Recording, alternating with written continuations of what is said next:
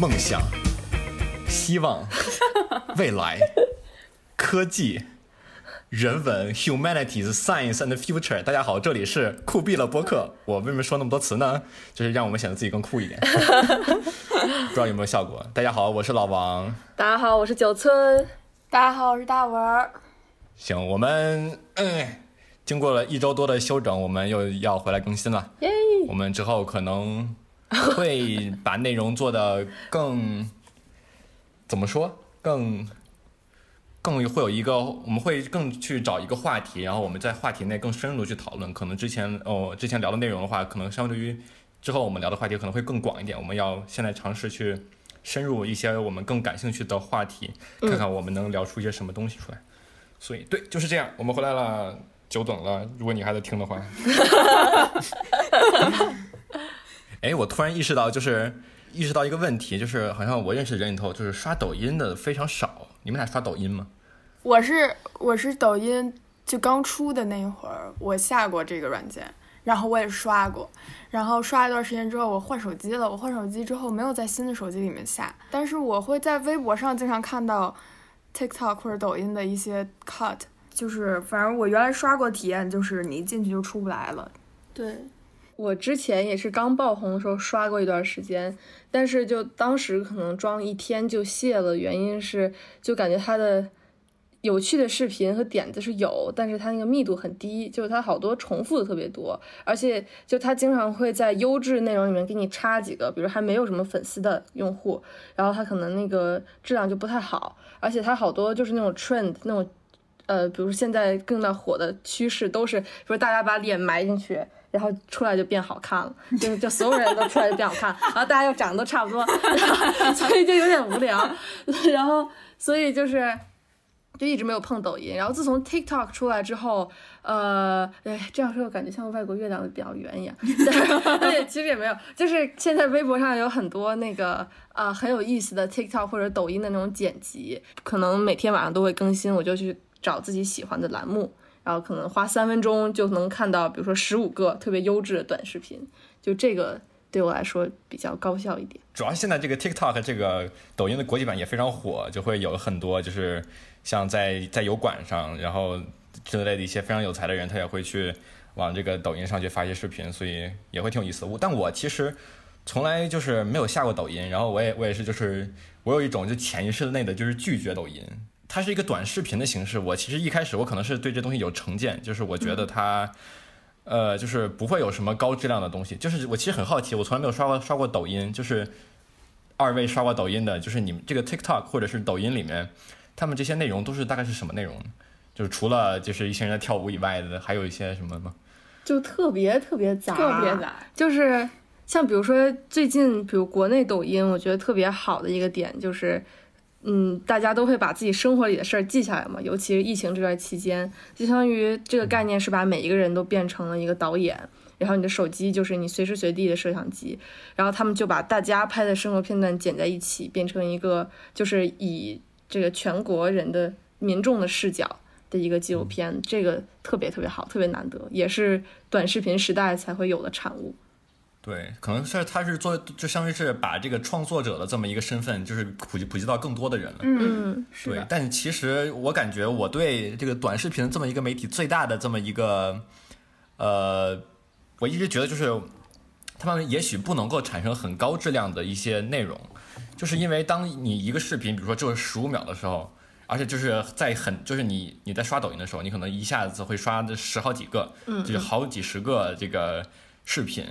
那么那个有多少人会把会就是全心全意的去做一个很短的的视频呢？所以我可能觉得就是在这样的一个媒体平台上，可能这种高质量的这个内容产出会不是很多，就仿佛是。就是就好好莱坞做电影的，比如说什么马丁斯科塞西，看到 YouTube 这么火，他肯定心里也是 criticize 的。我辛辛苦苦就是一个多小时、两个多小时这么大的制作，做出来这么精良的内容，这才是应该人们应该去看的。但假如就当这个东西它内容很很短，然后很迅速一闪而过，它能给人们留下的东西到底有多少呢？我其实对这个这个媒介是有偏见的，这也是可能是为什么我一直没有就是下 TikTok。嗯。对，但是我也我我不知道你们有没有这样的感觉。我觉得，就是你说的很对，其实 就像做院线电影的人也会鄙视网大、鄙视 Netflix 一样，但是就是，但是就他的这个王菲，对，对，就是我我觉得他这个定位不一样吧，其实就是真正做大家该看的这个高质量电影的人，就是精英阶层，就是相当于是大家你有钱的、有能力的，你学了电影的，你你能有这个能力去发把这个电影让更多人看见的人，才决定了这个电影的内容。但是快手这种东西，就现在智能手机就是普及率比较高，然后大家都是不用花钱，你就能很快的，就是去制作出来那些，对你就可以到这个平台上制作自己的内容，所以它是让更多的人有就有不同的视角，可以去展现这个世界。就比如说，我那天看到的一个，就是一个视频，特别的感动。那视频特别简单，就是武汉解封的那一天，然后有一个呃一个女性，她就拿她就抱着那个手机，她就往小区外面走，然后所有人都在鸣笛，她就边哭边走，然后边往外面跑，就哭的特别伤心。但是她她那她那个视频什么都没有，她就是拿那个手机，她的视角就拍那个街道，然后她就跑，那个手机视角就颠颠颠颠颠，然后背后是她哭的声音。就这个东西，我觉得是，如果你没有在那个处境里的导演和编剧，你是就是想象不到能有人这样丰沛的一个感情的。所以我觉得这是抖音和快手在这时代存在的意义吧。而且就是我们当时上电影课的时候，就是老师说过，就是电影这个词在英语里面，就是可以代表电影这个意义的，其实有很多词。然后这些词的区别在于 movie、film、cinema，啊，不是不是，就是不是说呃是 synonym，而是说这些词对就是是面对不同阶级的人的，就是对于一些人来说，就比如说刚才小郭说的精英阶级，就他们的电影可能是一个样子的，对于可能更民众一点儿，就是底下阶级一点儿，电影是另外一个样子的，他们可能更倾向于娱乐化，或者是就就像现在有文艺片儿，爆米花电影，对，也有走、对也有走流量的片子是一样的。我觉得那个抖音它就有点像大家对它就是有一定的人对它有需求，而且需要拿它填充现在大家很碎片的时间。因为其实看电影是有门槛儿的，它的门槛儿不仅在于你需要有钱，你还需要有时间去看一个很长的电影。呃，对，这就是让我想到了一个事情，就是之前好像还是刚刚那个人，就是马马丁斯科塞西 哥们儿，好像前两天在互联网上被人喷过来着，是说说什么来着？他好像说的是，就是漫威电影，并不是并不是电影。啊，对他当，时我觉得英文里面好像是就是 like a Marvel movies are not like cinema cinema，他用的是这个词。嗯，就是其实我是能理解的，当你就是做电影是为了表达、为了创作，然后为了讲一个很好的故事，和电影为了让你看着爽，这个其实对。还是两个不同的一个方向，嗯就跟嗯。其实也也也也跟电影跟我们这些视频的平平台和这种长视频平台和短视频平台，其实其实我觉得也可能是吧，就是嗯。他们的目的是不太一样的。对，但是我觉得对于新一代的，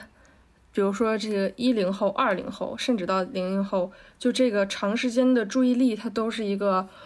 很奢侈的东西，是你需要有意识的去训练才能拥有的一样东西。就比如说我那天跟我爸我妈聊天，他们小时候会把一本书研究透，因为他们就那么点东西，然后他们也没有碎片化的机会，所以就是把手头的这些资源用完，他们就自然的相对有一个嗯可以集中注意力的这样一个能力。但咱们这一代的孩子，就是一出生就是电子产品，就是碎片化东西涌进来，所以如果你你有一个能坐下来看完一本书和嗯看完一个电影的这个能力，我觉得是需要训练嗯。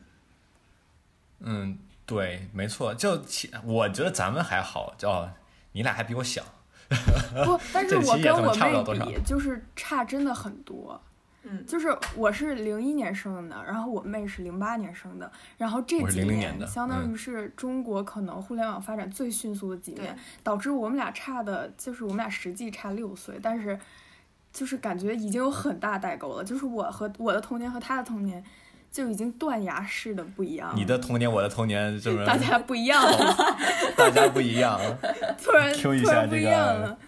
对，叫什么来着？就是《家有儿女》。对《家有儿女》，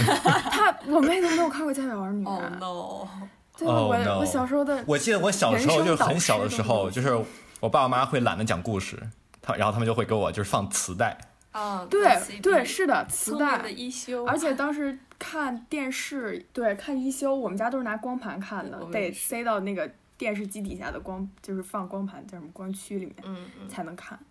嗯，我也记得我们家有那个，就是当时电视底下有好多盒子，就每个盒子有不同的功能，还有。机顶盒什么，现在都对吧？小米盒子什么都那么网，所以其实很、嗯就真的说回刚才小郭说的那件事情，我觉得是，我觉得嗯是的，就是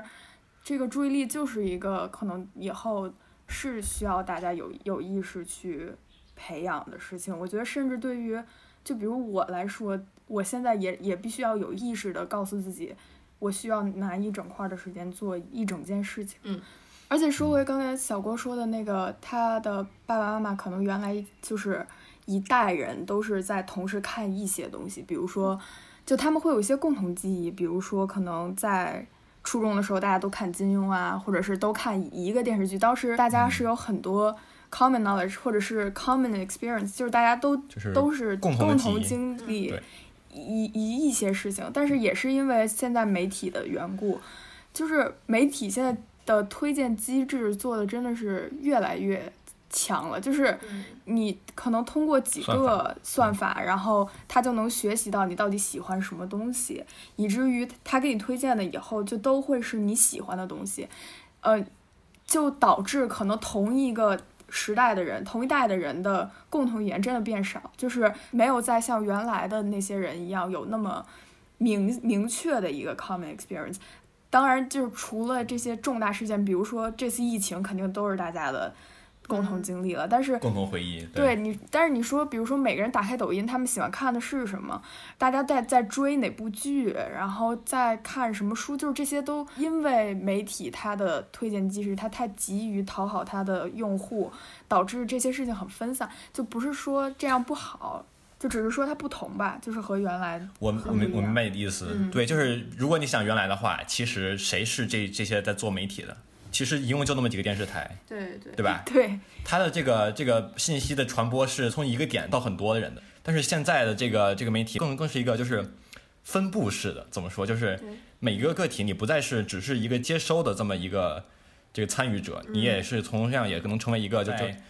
在产出内容、在产出信息的这么一个参与者。嗯嗯，对，这也是一个挺挺有意思的一个变化吧，我可以说。没错，嗯就是当现在你你比如说你你在哔哩哔哩上，你在抖音上，或者你你在什么平台上，视频平台上，嗯嗯。看的东西，其实就是你和谁在看的，是因为它并不是因为它在放，所以你在看，而更多是你选择去看这个，而并不是别的。对对，没错，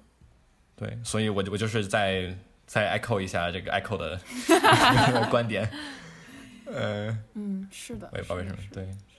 挺有意思的。对，但是其实我觉得吧，这个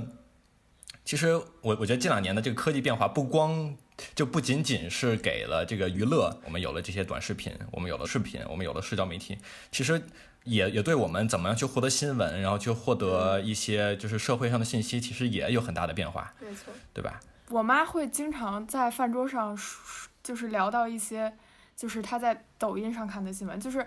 我现在比较武断的说这句话，但是我确实觉得抖音是一个不是很靠谱的新闻媒介。就是嗯大建议大家在上面找乐子，或者是找创意，不要在上面看新闻。它因为首先它时长受限，第二它又想让你记住。嗯，在那么短的时间想要让你记住，靠内容其实很难，它只能通过让，就是让你产生某一种情绪，来记住这一个短视频，所以你在上面获得的新闻经常是，嗯，首先就是因为现在碎片化的嘛？很多事情太好作假了，比如说微信聊天记录现在不是被列为就是可以作为证据嘛？但是我当时就是嗯他这这件事情说出来的时候，我就觉得很不可思议，因为我我感觉我都伪造过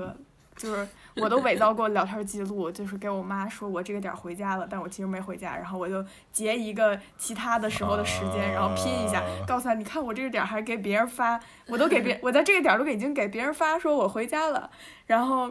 对吧？就是这种事情真的伪造来了就这事儿，我也我也我也干过。对呀，对呀，你看，你像咱们，就是他伪造的门槛都这么低了，当他要用作那么重要的事件的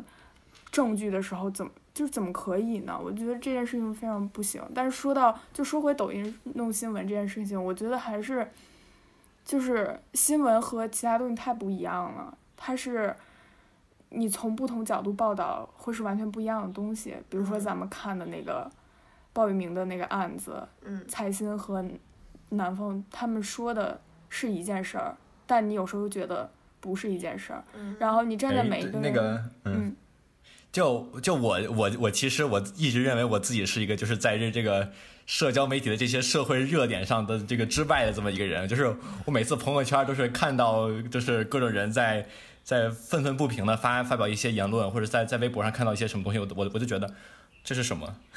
就是所以就是你们能不能就是给我大概就是说一下这这是什么什么背什么背景是个怎么个事儿？嗯，我们简单陈述一下吧，呃，就是一个高管，然后他，哎，这怎么说呀？这事好复杂，反正就是呃，有他对他疑似强奸或者是一直看就是。囚禁差不多有点那个意思的一个女孩，从她的几岁？十八岁，是从她十四岁到十八岁。然后，但他们到底是怎么认识的？这件事情都很不清楚。但他们到底是呃，本来决议要，比如说收养关系呢，还是结婚，还是还是就是情侣关系？这个事情。比如说，现在有两方媒体，一方媒体，比如说报的是把这个女孩塑造成一个，就是她想坑这个男的，她想仙人跳这个男的，想跟他呃有亲密关系，然后又吃醋，然后因为吃醋所以才报假案，就把他塑造成这样一个角色。还有一个媒体呢，就把他塑造成一个呃受害者，就是把他塑造成一个，比如说这个 Me Too 运动里面的一个典型案例，就。现在是这样两方，呃，财新把她塑造成心机女，然后这个南风窗把塑造成这个受害人，就是这个事情就很有意思。一个是他，反正事实不是很确凿，但是舆论又不停的从各方喷涌出来。大部分就我看到的大部分言论是偏向于相信，呃，无论如何这个男的他是和这个未成年人发生性关系了，并且采用了这个有这个不平等权利关系的这样的一个情况在。就是我回到就是媒体这件事情，我觉得财新他们财新他们写的这个特稿，它前面是有一段，相当于是一个就是对于整个事件的概括的，然后他。这段概括是怎么说的呢？他说，女孩在多地多次报警称未成年时遭跨国企业高管性侵，然后警方均未立案，高管则称双方是恋爱关系，这更像是一个自小缺少关爱的女孩向养父寻求安全感的故事。就是这是他写的第一段话。然后这篇文章非常非常非常非常长，它是一个可以报道在就是。报纸上的文章，就是它是一个真的篇幅很长的文章。对于一个，呃，在朋友圈里面传播的信息来说，我并不能确定所有人能把他的整个稿子都读完。比如说，他写过，如果鲍玉明说的是真的的话，那么就是这种句子，但是都在底下，就是而且是很细枝末节的地方，所以可能有些人点开之后就直接看到上面那段话，就已经把这件事情定性了，就是。因为他仿佛看了看了论文，然后看了那个 abstract，对，然后觉得哦，我好像懂了。是的，是的，而且就是南风窗的这篇可能更适合，就是它的篇幅来说更更能被这个自媒体，就是公众号这个平台去就是怎么说承接，就是因为反正我是一直觉得微信公众号上面的篇幅不能过长，就是它可以长，但是它不能过长，因为朋友圈是一个大家怎么说。就我我还是觉得朋友圈是一个消遣的地方，对对对对，大家不会在上面就是拿一种很认真的态度说，哦，我要打开朋友圈做 research 了，我要了解社会新闻，让我们打开朋友圈，就是我觉得还是很少人会做这个动作的，嗯，因为朋朋友圈嘛，你像那么那么多条朋友圈，你翻翻翻翻，它它它它过去了，其实你的这个注意力时时间是非常短的。所以财新的这篇报道让我觉得不做好的一点就是他写的这个 abstract，就是你刚才说的，就前面这段引言，他真的像在给这个事件定性，而且他定的这个很，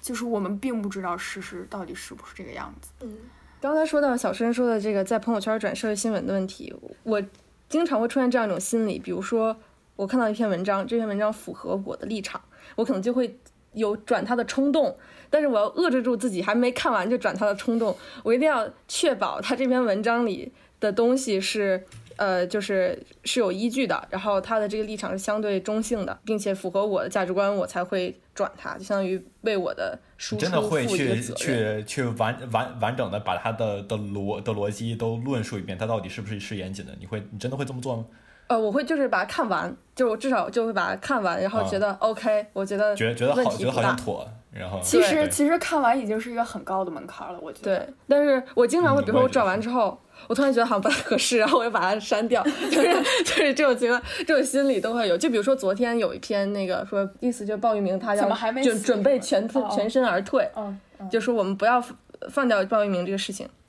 对，但那那篇文章就是他的立场很对，就我们要关注这个事情，但他相对情绪化，信息量不是很多，所以我后来又删了。呃，说回这两篇两篇这个文章啊，我觉得这个事情很奇怪，因为他没还没有警方的声音介入，就是全靠民间在用微信调查，而且就他们都没有，就是都是就看聊天记录，然后就，总结出来，全是 QQ 记录、聊天记录，对就是这件事情让我非常 confused，而且他后面他就把这件事情恢复到一个什么程度？什么爸爸为兰儿的感冒揪心，并叮嘱她春捂秋冻记得添衣裳，然后兰兰儿误以为他是和女性闹了别扭，最后得知真相，啼笑皆非。你看，我我就有点 感觉这不是一个社会新闻该有的样子，就他有点像，就他 怎么他怎么会其实我其实有一个问题，嗯对，就嗯就是在就是你没有确凿确凿证据，或者说只只是听到一些只言片语的时候，或者是在这样，就是我们知道现在有很多这个舆论再去参与这件事情的讨论，对吧？但这种讨论它到底有没有意义呢？就是在我们不知道的时候，我们作为只只只是手上拿有手上拿着一个手机的一个中国网民，我们在参与这些讨讨论，我们我们到底为我们为什么要做这件事情？我们做这件事情，它真的有必要吗？我觉得就但是就这个这件具体的事情来说，这么多人参与了转发或者是声援的原因，是因为这个女孩儿。她刚开始是多次报案，然后没有立案，她就是嗯她相当于是她是自发的出来求助了，对就是她嗯想走司法程序，他没走了，然后不给他立案，所以他出来相当于说想凭借公众对他的关注，然后让大家去严肃的对待这件事情，然后来以此来获得帮助。然后我觉得确实因为大家关注这件事情，所以他才获得了帮助。我觉得如果就是他一直没有爆出来，我觉得可能最后结果就是一直是她。但是当然，这是我的，这是我的猜想啊。我觉得可能最后一直就都会是反复报案，然后的确，嗯。没错。对，老王这个问题提的非常好，就是它可以分为两个部分。第一个部分是我们能把真相掌握到一个什么样的程度，然后一个是如果没有掌握真相的话，讨讨论有没有必要。嗯，就是唉怎么讲？其实这个事情我我受到了一个比较大的冲击，是因为我第一开始，比如说我可能觉得这件事情肯定是引号板上钉钉的，可能就是这个男的有错嘛，然后这个女孩肯定是受到伤害的，那我们要肯定声援这个女孩。但是呢，我还我不是一直在负责一个性别呃新闻汇总的一个新那个公众号栏目嘛，平台。然后我们那周嗯就不停的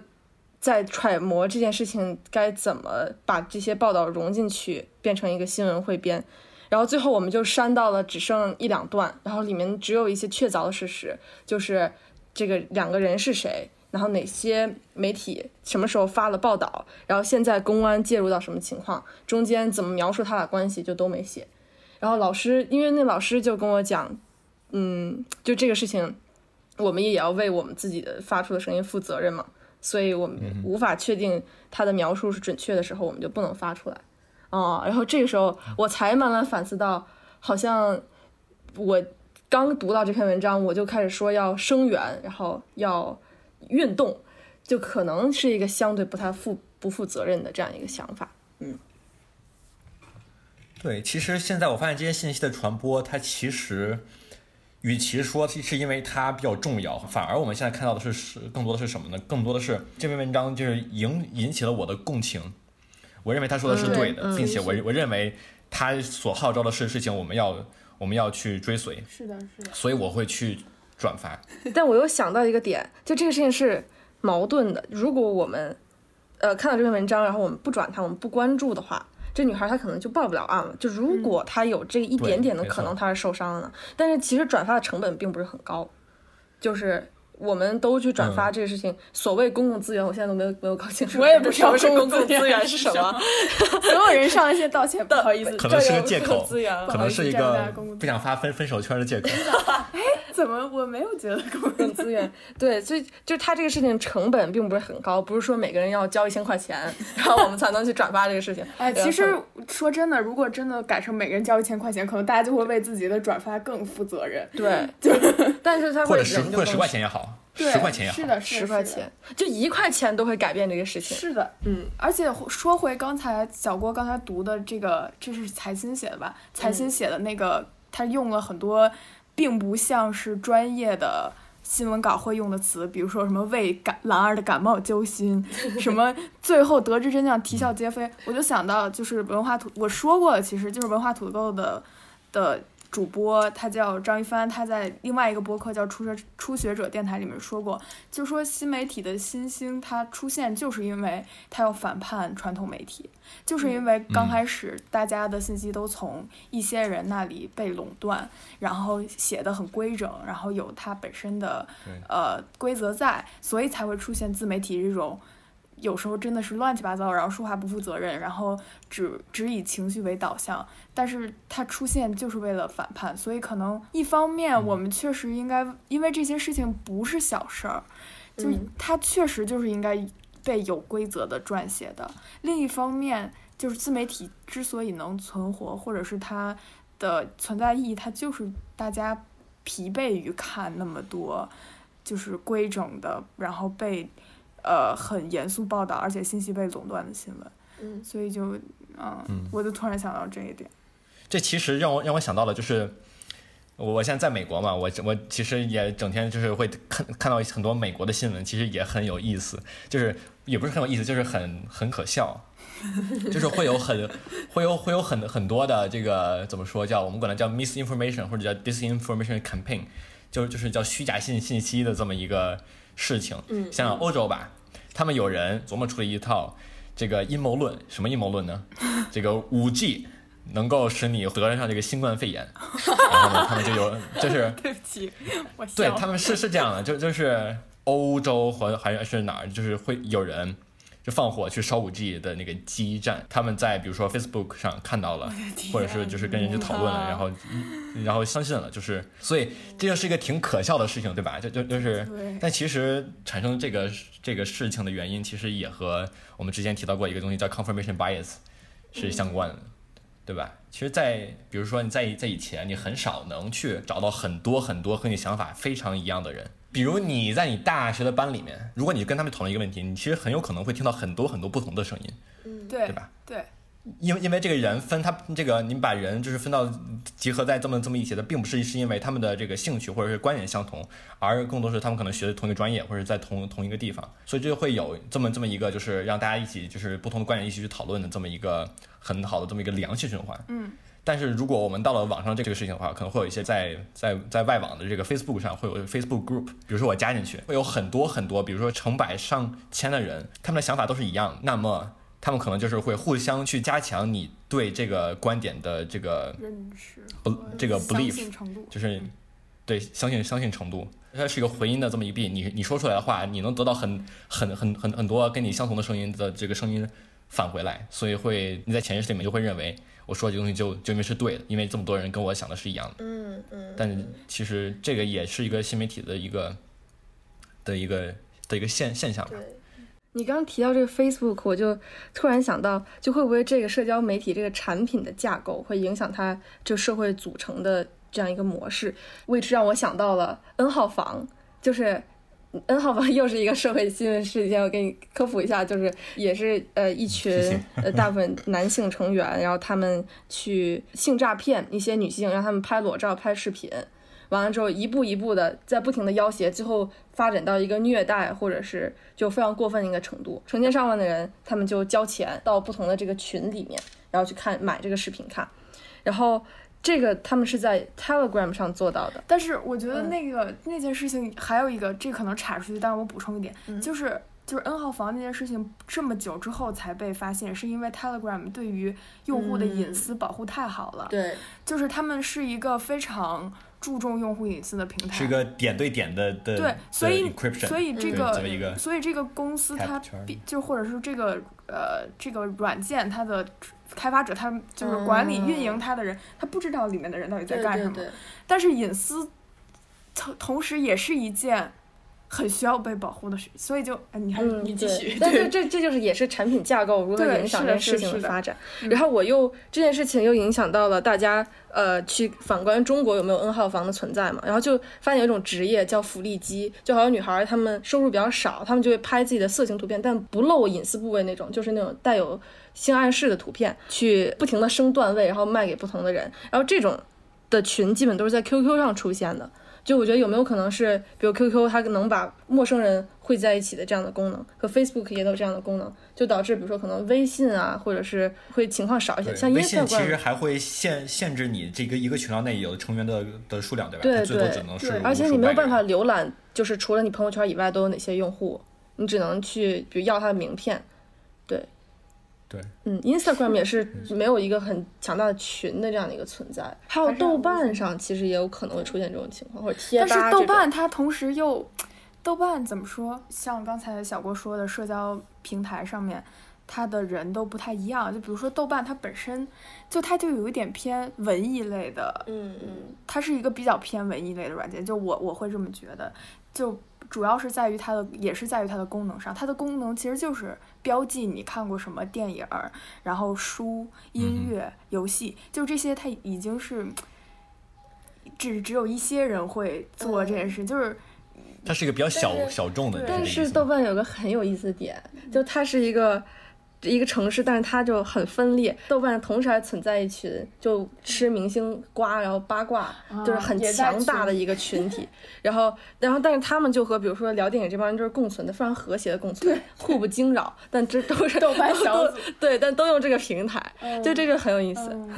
我问一个问题，就是豆瓣的话，你是能看到他们所所有人每一个人在上面发的东西吗？就是即、即使你并不在他们的群里面，是的，你甚至能看到他最近看了什么看什么书、什么电影。看了什么电影，打了多少分儿，都能看见。嗯嗯我觉得这个可能也是一个区分，就是豆瓣和比如说 QQ 和 Facebook 的一个区别，就是，嗯，我我作为一个 QQ 用户，我我不能随随便便的点点进一个群聊，我就能看到他们之前都聊过什么，嗯，对吧？它是一个封闭的平平台，它就是产生了一个就是回音的这么一个壁或者回音墙，嗯嗯回音小回音小屋，嗯，就是它是一个封封封闭的存存在，里面的人他只能听到里面的人的的声音，他听不到外面的人的声音。而且你待在里面的时间越长，你那个阀值就越低，你就会越觉得这些没什么，很正常。嗯，对，对。对，对，其实我我我之前听过一个就是美国这边的一个科技播客，他们其实讨论到，他们其实是一个非常，我我可能说他们就是相对比较客客观，但不能说他很客观，因为他们也是因为媒体嘛，他们不可能特别的客观，对对吧？媒体也是人，但他们就是其实一直在探讨一个问题，什么问题呢？就就是这些科技的这这些公司、这些厂家和和这些我们所建立的这些虚拟的平台，到底应不应该被管、被管控、被 regulate？嗯被政府或者是被法律去去把它规范好，嗯就是是因为我们现在在这个网上的虚拟社会，就尤其是在这个这个疫情这么久以后，大家其实都是在网在网上度过的，它实际上是一个社会的结构，就是我能跟谁去说话，我能看到什么东东西，我能听到什么东东西，没错。对，但是因为在在之前没有这些科技的时候，可能就是这些东西是由政府来去去管的，或者是去去去去思考它的应该应该是一个什么样的架构，嗯，对吧？但是到现在以后呢，我们的这个我们的社会其实有有有一部分是在线上的，嗯嗯对。呃，如果我比较一下这个咱们国内和这个西方的这些国家的话，其实我会发现咱们对这个互联网的管控实际上是是更是更多的。嗯嗯然后呢，这相对我相对来说，可能是因为我们听到也听到也少，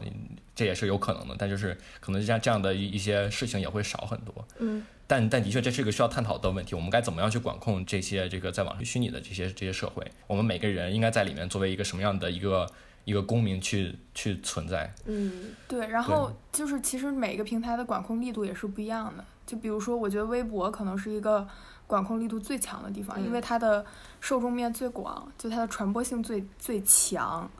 然后呃，其次是微信，然后可能是豆瓣，因为豆瓣原来有一个特别敏感的呃 hashtag，就是这怎么翻译话题，然后就是是说那个标标标签题标签哦，对对对，标签就是这个 hashtag 是说，呃，我们到底需要怎么样的性教育？然后里面还有一些，就是反正说了一些挺敏感，就我觉得如果是在微博微博上的话，很快就会被封掉的东西，但是嗯在、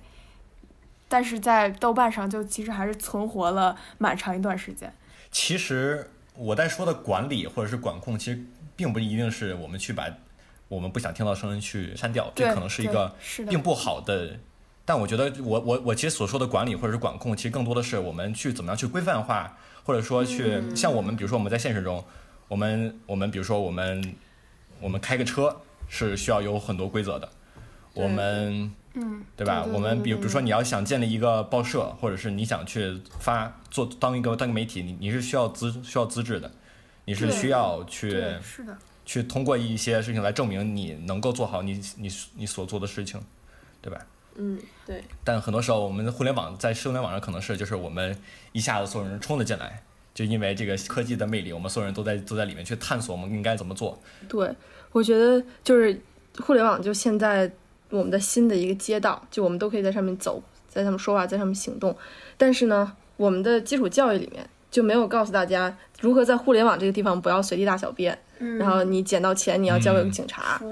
然后真的就我们还没有准备好在这样的一个一个环境里文明的生活。那那还没有做准备的时候，他就来了，然后你就只能相野蛮的冲进去。对，重新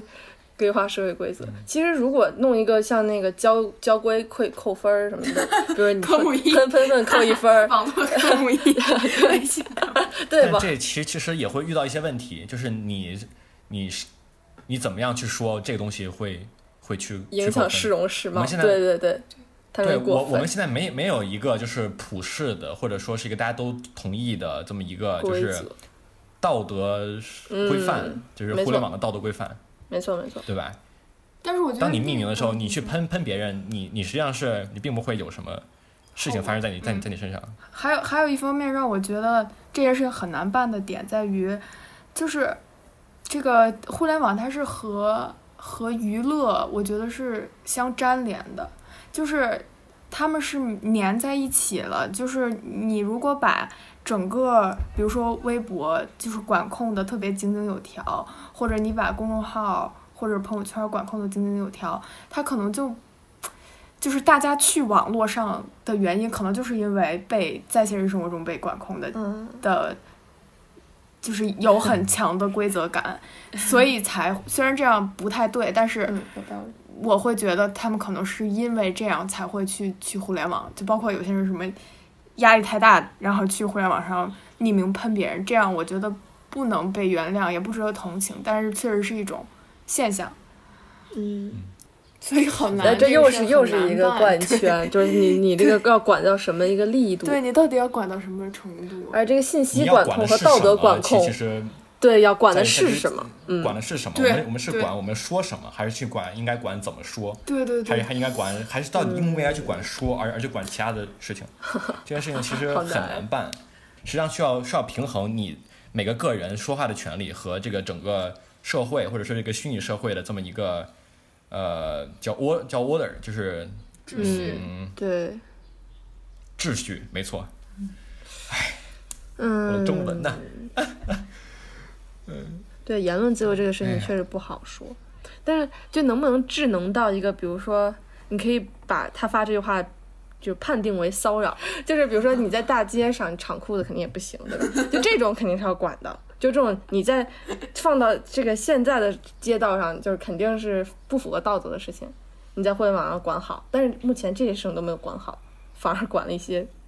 嗯不应该管的事情。我觉得其实很多的时候，这些道德规范啊之之类的，可能是我们先去碰壁、去撞，然后去去去思思考，我们到底怎么样才才是真正应该是就是正确的，或者说是一个更好的存在方式，然后我们才去把它总结成了一个总结成了一套规则，嗯，然后说我们现在每个人如果都能这样的话，那我我们整个社会会变得更好。我们还没有琢磨琢磨清楚我们我们理想的这个虚拟社会的这么一个秩序到底应该是什么样子的，所以可能这个路还很路还很长。对，就是就是之前的纸质社会、现实社会已经相对文明了，但我们把它挪到公众号上，挪到微博上，我们就我们没有一个我我我公们在微众号博上还很记者证野野蛮，你是这个意思吗？就 就很野蛮，是的是很就是你没有没有记者证，你没有身份证，就是什么都没有。你也不实名，没人知道你是谁。对，然后你你你大小便没人扣你钱，哎，这个其实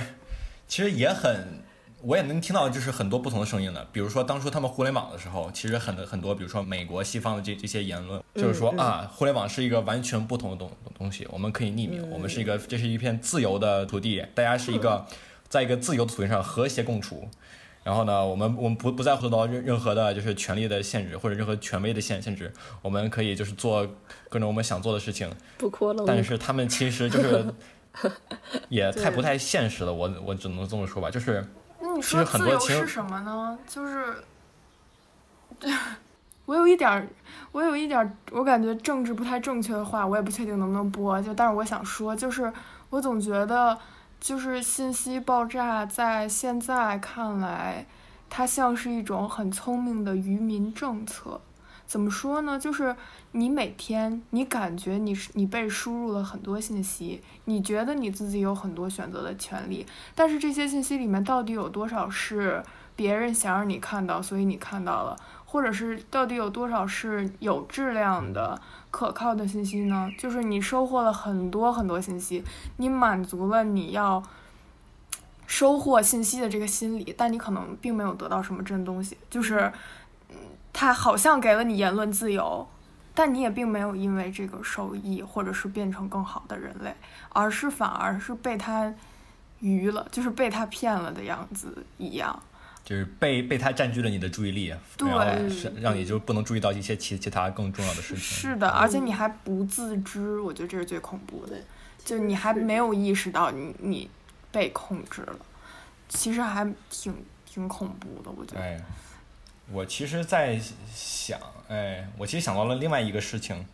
就是现在就是西方的媒体会，就是用西方西方媒体的这个词，并不是在在引用谁，但就是他们他们现在就是会有有很很多人在说，就是他们他们不会去相信我们中国这个抗疫的这么这么一些数据，他们会有很多言论就说，就是他们到底是不是在造假？我觉得这更多是一个信任的问题。其实你刚才提出这问题，其实也也是我们现在对我们的这个虚拟的环境，其实也也是一个非常不信任的这么一个处境。我们看到东东西，可能过两天就会被辟谣。说来说去，我们也不能就是很清楚的，就是看透这一切，看到它背后的真相。说起虚拟的社会与文明，我想到一个跑题的，但我觉得还挺贴切。就我最近体验了一次森友在会吗？动物不不，在动物森友会上，就我给大家介绍一下，它有一个，它有就是一款任天堂的游戏，真是森友会啊！真的是森友会，真的是太文明了，就是 太文明了。真的，就是我体验了一下，对对对对对，是这样的，就是它有一个股市，然后你每一个岛上的股盘都不一样，就比如说你可能周一上午七十多，然后下午就一百多了，然后你要炒到一个更高的价，你就能把这个大头菜翻倍卖出去，你就挣钱了嘛。但是经常有的时候，比如说自己的岛上就一直都是呃一百多什么的，就不太高，然后你就想去别人的岛上看看，那你怎么才能去别人的岛上，而且还导致还能？比如说高价岛不会被挤爆呢，他们就是开发了一个小程序，排队叫号。这个小程序叫到你了，然后你就连他的密码上他的岛，完了之后先到那个岛中间，你先给那个岛主说谢谢岛主，然后把你带的东西撂下。就他要他要说你要给我带，比如金矿石，然后你才能在我这儿卖，或者带机票，然后把东西撂下，然后谢谢岛主，然后。他会，他也会有一些限制，就是他会把这个机场和这个商店中间拿狼蛛围好，就是围 围成一排，这样你就不会去老真的是拿狼蛛，然后你就不会就是去别的地方，对，去拿他的东西，或偷他的东西，或者乱摘他的东西，然后你就啊跑到商店，然后买完东西出来，你再谢谢岛主，然后你就出去，两分钟就搞定了。然后他这样一下来，他一下午就这样接待大家，他自己能收获很多特殊 DIY 卡什么的，但是他又是一个非常有序的过程。然后他本来是一个呃孤岛嘛，就是大大家不会互通，但是大家通过科技和一些。就是自民众自治的一些规则，让这个东西变得变成一个全球化的市场，就哇牛逼！但是其实另一方面，就是从另一方面想，就是任天堂它的游戏的价格和它的主机的价格，其实已经帮你们筛选了这个虚拟社会的人，有道理，对吧？因为就不会有那种非常，就是它有一个门槛，对，它是，而且这个门槛其实从某种意义上说，我觉得还挺。挺高的，就是首先它需要需要买这个主机，这个主机现在可能已经三千多块钱了吧，三三三四千块钱。然后这个游戏有五百块钱，嗯，家庭富裕的程度可以允许买这个机器，并且玩这个游戏，还投入这么多的时间，知道这个是小程序，所以它已经。筛掉筛选了很多人，我觉得其实有道理。但是这个真的非常好，这是一个典范，就是对。那因为之前确实是有到别人岛上乱跑，对偷东西啊什么，就嗯嗯，这就很棒很棒。对，挺好。哎，这是一个 upside，我们能看到一我们能看到一些好的例子。对对对。所以未来还有希望。它是一个 相当于是，如果你是一个 app 的话，你要。比如说交钱，或者是交某些资质，你才能进去，就像一个会员俱乐部一样，确实和微博也不太一样，有道理。嗯，对，当我们没有门、没有没有门槛的时候，我们会有很多很多不想要的东东东东西过来。嗯，就是我们有了门槛，我们是的确社会会可能会变得更井井有条一点，但我们真的想把那些没有办法跨过门槛的人拒之门外吗？嗯，这是一个嗯。嗯，有道理，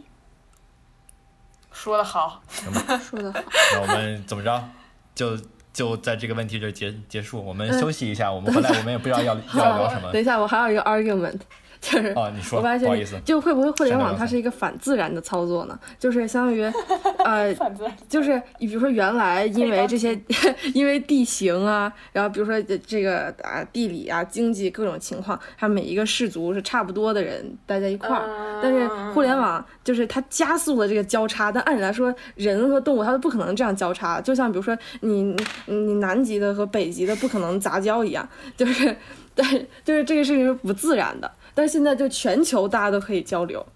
嗯，所以就是可能又是被大自然惩罚了吧？可以跟杰底都是神的惩罚，最，哎呀，被达尔文制裁了，有可能。嗯，我在想，这，哎呀，我我觉得他倒并不一定，like 我我我的意思就是。不，它的确是个，就是反自然的，但反自然并不一定是不该存在的。嗯，嗯，它可能是一个很美妙的创造，但是我们其实可能还不知道，这个它我们创造东西到到底是什么。我觉得以后可能做社交媒体的公司，不仅需要好的工程师，还需要好的。比如说社会学家去帮他们做这个软件的机制，入职苹果。哇，你好激动啊！手都抖了起来。嗯，就可能嗯，还挺难的。嗯，有意思。嗯，行，我从抖音能聊出来这么多，很满意。好的，歇会儿。我们。我们休息一会儿，然后之后回来，我们也不知道会聊会聊什么。如果如果我们播客现在结结结束了，那么说明我们没有什么可聊的了，就等着结语吧。但是如果我们还要聊的，我们马上回来。好的，拜拜拜。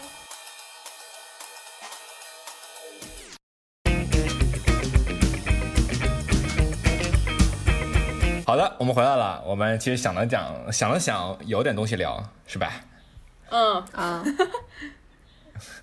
哇，是这样的，你们谁来讲一下这个缘由？啊，那我讲，就是，嗯，我们都很喜欢的一个播客叫 Nice Try，欢迎大家去听。然后是，呃，C B V V，然后特特，然后呃小小易易和文森特动物园他们做的播客，然后他们每一期有一个固定的环节叫做 Happy Hour，就是分享他们整个一周很快乐的瞬间，然后引申出来的一些东西，他们也会聊。所以我们觉得，我们也想聊一下我们 在这一周的快乐瞬间这。两周了吧？我们有这两周我们有两周没有录嗯播客了。对，那谁先说？你先说吧，老王。你先说。我我还得想会儿，啊，我得那小小郭先说，小郭已经做好了准备了。OK，我的快乐很简单。跃跃欲试了。嗯，你说好，就是呃，最近家里整个是一个比较手做工坊的状态，就让人幸福感很高。然后我妈最近 get 了这个烤面包技能，然后每天都会出炉一批面包，有椰蓉的、蓝莓的、巧克力的、原味儿的，吞口水。然后就就然后每天就 对，就疯狂吃碳水，然后还给呃邻居、亲朋好友送面包，然后每天就有那个烤面包的味儿在家里弥漫着，所以非常快乐。然后还有一个 happy hour，就我发现了一个非常牛逼的日本导演，叫汤浅正明。我看了一个他的这个日漫叫《四叠半神话大戏》，然后这个这个这个番呢讲什么呢？就讲的是，就一个人，他一直唱向往着自己有玫瑰色一般的大学校园生活，然后他就就是不断的。呃，他如果不完美，他就很不开很不开心，他不会享受生活中的不不那么玫瑰的瞬间。然后每次啊，过完这一年就说，如果我当初没有加入这个社团，是不是我就可以有玫瑰色的色的生活了？然后咵，时光倒回，然后第二集又是加入另外一个社团，那他在每一个社团里就都是抱有这样的一个心态，然后最后他就把自己陷入了一个呃四点半的意思就是十平米的一个小屋，就是他就把自己嗯陷入了一个呃，就是他出了这个十呃十平米就又是十平米就又是十平米，然后每一个屋子都一模一样，他把自己框在这个屋子里面，然后最后非常痛苦的挣挣脱出去了自己的这个幻想，然后就是说你就是没有玫瑰色生活，因为生活是彩色的，就特别好，特别适合我这种死肥宅 看。然后就是因为你什么时候没死肥宅了？没有就很死肥宅，就你看完那个你就说我我不能再这样虚晃青春了，我现在就要开始努力，然后然后你然后你就学。对，然后你就又打开了下一部番，就就开始就继续混水。但是就是他的那个画风，就哎，就特别艺术，它整个番就是艺术品。你知道我们最近又在学那个超现实主义，然后他就把呃就是画画面和真实的影像又重叠，然后反正就是哎看就完了，反正特别牛逼，就问豆瓣 九点一，特别好看，好，哇，对，真的好看。对，然后就是反正是对日本文化的又一个心动瞬间，嗯，然后还有一个 happy hour，就是发现了一个很有意思的游戏，叫逆，你怎么这么多 happy hour？就是 就是因为我们已经习惯了隔离的生活，就我们已经这样四快四个月了，然后我们已经知道如何在这样的情况下找乐子。找乐子，对，然后但可能还需要都是修炼一段基于时间。电子产品，还有我们刚才 criticize 的电子产品，嗯，然后这个游戏非常老，它是零一年出的，就二十年，然后它画风极其的丑陋，但是它的就是剧情很有意思，就是你是一个非常笨的律师，但你要找证据，然后去破案，就像你活在柯南里的那样一种感觉，嗯，所以就嗯。做的非常好，哦，我知道，我之前做，我之前玩过类似的游戏，在 iPad 上，好像就好像就是你点看能不能点点到哪儿，点到哪儿会有点什么什么线索，然后看到一个线索，你想但是你是先收集完线索之后，你又到法庭上去跟人家就是思维对峙，就你发现他的这个证词上里面有哪有漏洞，然后你就要质问他，然后拿出你的证据怼他，就是。他们一个评价就很有打击款的一一款游戏，就你在法庭上对峙像打拳皇一样那种感觉。反正我就在这个死宅的电子产品里面活得非常快乐，给大家安利日本赛高没了。嗯好，呃，文儿你来还是我来？你说吧，你先说。嗯、我想想，我其实觉得我这个 on top of my head 一下想到的是，我之前你还记得两个播客以前是两个播客吗？我给你们安利过一个曲子，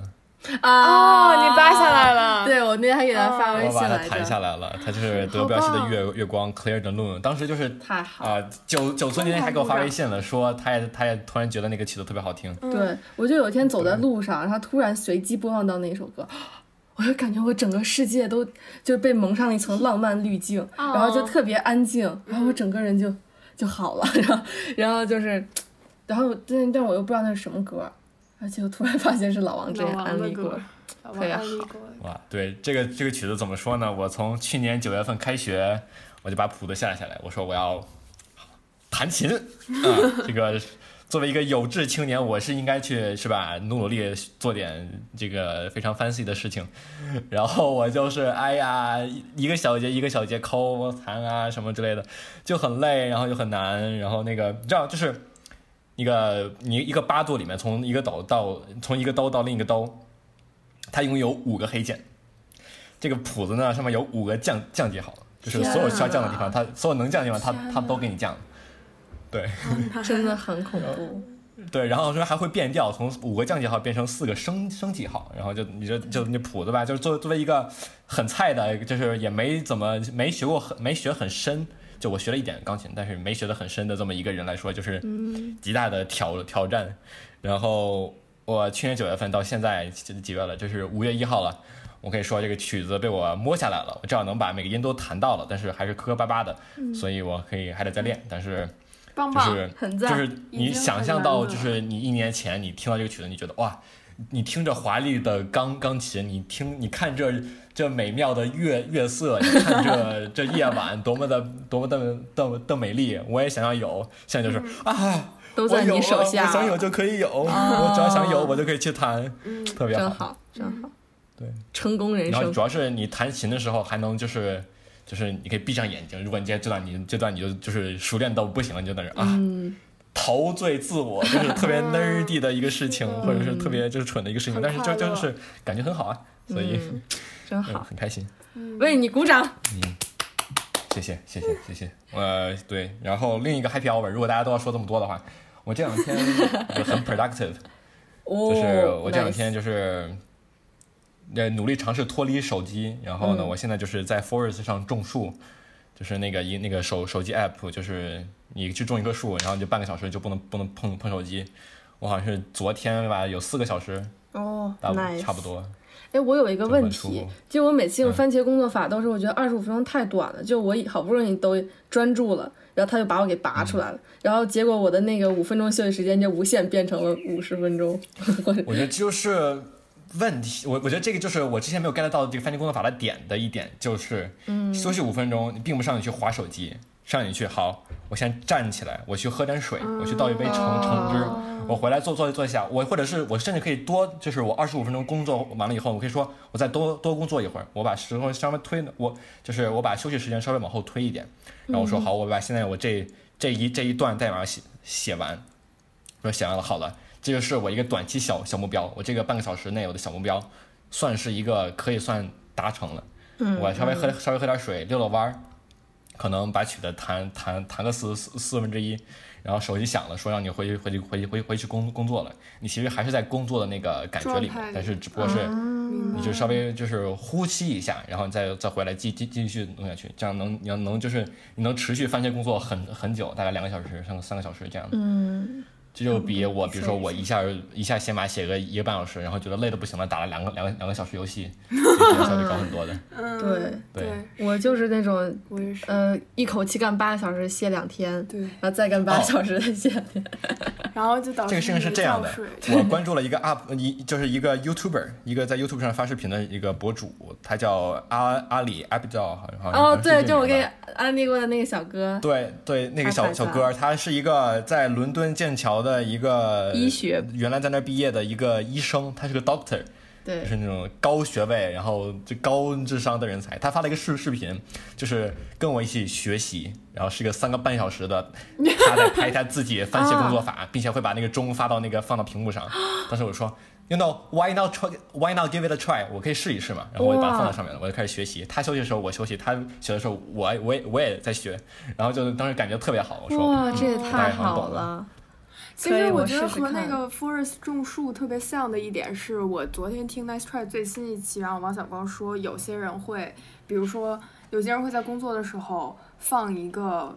比如说音不是音乐剧，可能有点太分散注意力了，就是放一个可能长时间的音频，就是一直在在一一直把手机放在旁边然后一嗯。直放，然后嗯。然后你可能工作的时候，你会有那么几个瞬间说，我想去看一眼这个手机，就我老想动这个手机一下，嗯。我老想就是怎么着它一下。但如果你一直在放一个，比如说假设是歌剧吧，或者怎么样，放在旁边儿，然后你在写你的东西，然后你可能眼睛瞥它一眼，然后看那么两分钟，你就已经被满足了这个你想要和它互动一下的心理，然后你就可以马上回回来，嗯，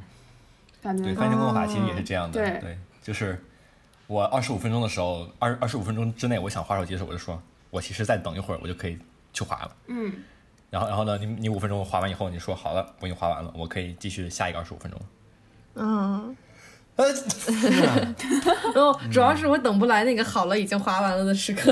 就是对五分钟我如如果一旦划上了，那就是无底洞了。对，这所以这就是那五分钟需要你设一个闹钟，就是你要到底是五十五分钟，完了以后呢，你就需要 push 自己，说我把手机嗯嗯放到边上去。嗯嗯 嗯嗯嗯行，这就是我的 happy hour 嗯。赞，好的，好的。小申，我的我的 happy hour，我刚才想了想，我发现我这两周是干的事儿好像还挺多的，就比我意想中多很多，而且我还出去了两趟。因为我是一个很憋不住的人，就我没法在家里宅着，然后我特别需要说话，就我如果一旦长时间哦那个不说话，我就会出现问题，就真的就是直接的，就是短路，然后心情特别不好，然后心情一不好，身体状态也会非常不好，所以我出去了呃两趟，一一趟是去 打耳洞，我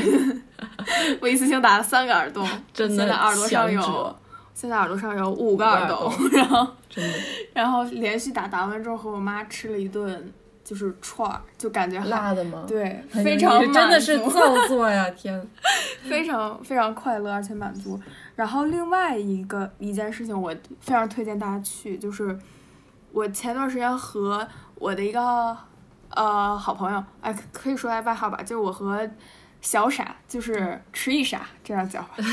反正也没有人知道他是谁，是我一个学姐他是谁？迟一宁，回头给你剪掉，就是。和他一起去了多抓鱼的线下书店，就是嗯多抓鱼是一个非常好的二手书二手书的买卖平台，非常非常推荐大家去用，因为极度便宜，就是你经常会在上面看到三四块、四五块的书，就是而且它是一个双向的，就是它不仅会卖书，它也会收购你的书，而且比如说你从他那儿买一个二手书买回来了之后。如果你看完了之后你还想卖出去，它后面有一个码儿，就你可以扫一下那个码，然后就直接再卖回给他们，就是一个非常好的在循环这个呃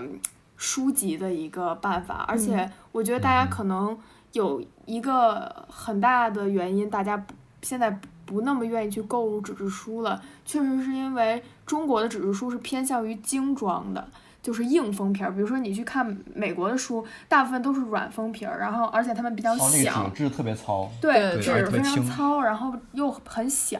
然后成本比较低，就真的是看书，就你在地铁上随随便便都可以看。但中国的书都是那种硬壳，然后又有腰封什么的，就反正弄得很像，就是看书变得变成一个需要你可能真的认真事情对认真看的一件事情。对，但是循环二手书就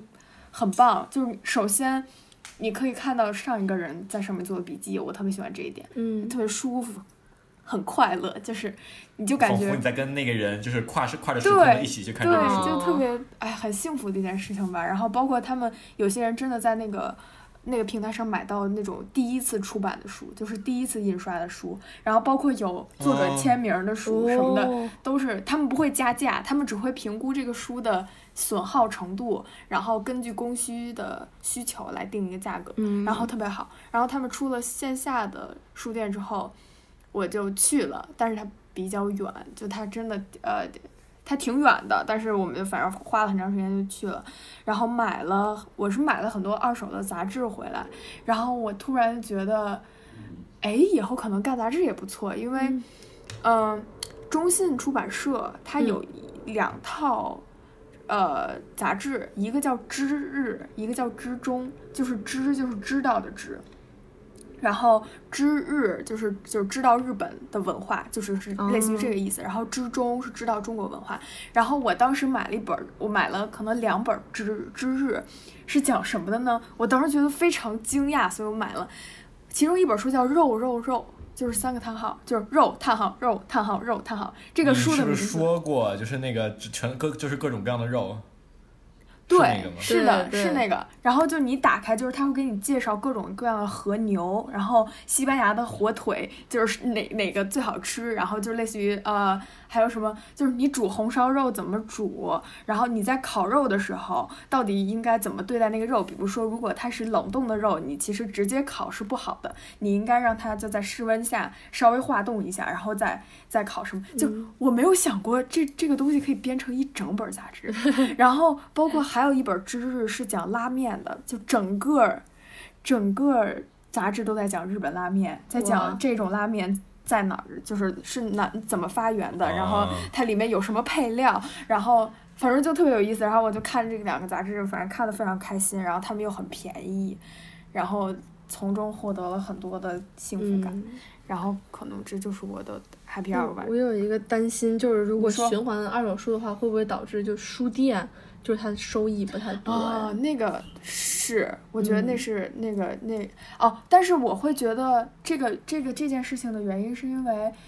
呃，可能不太会的原因是因为，二手书它的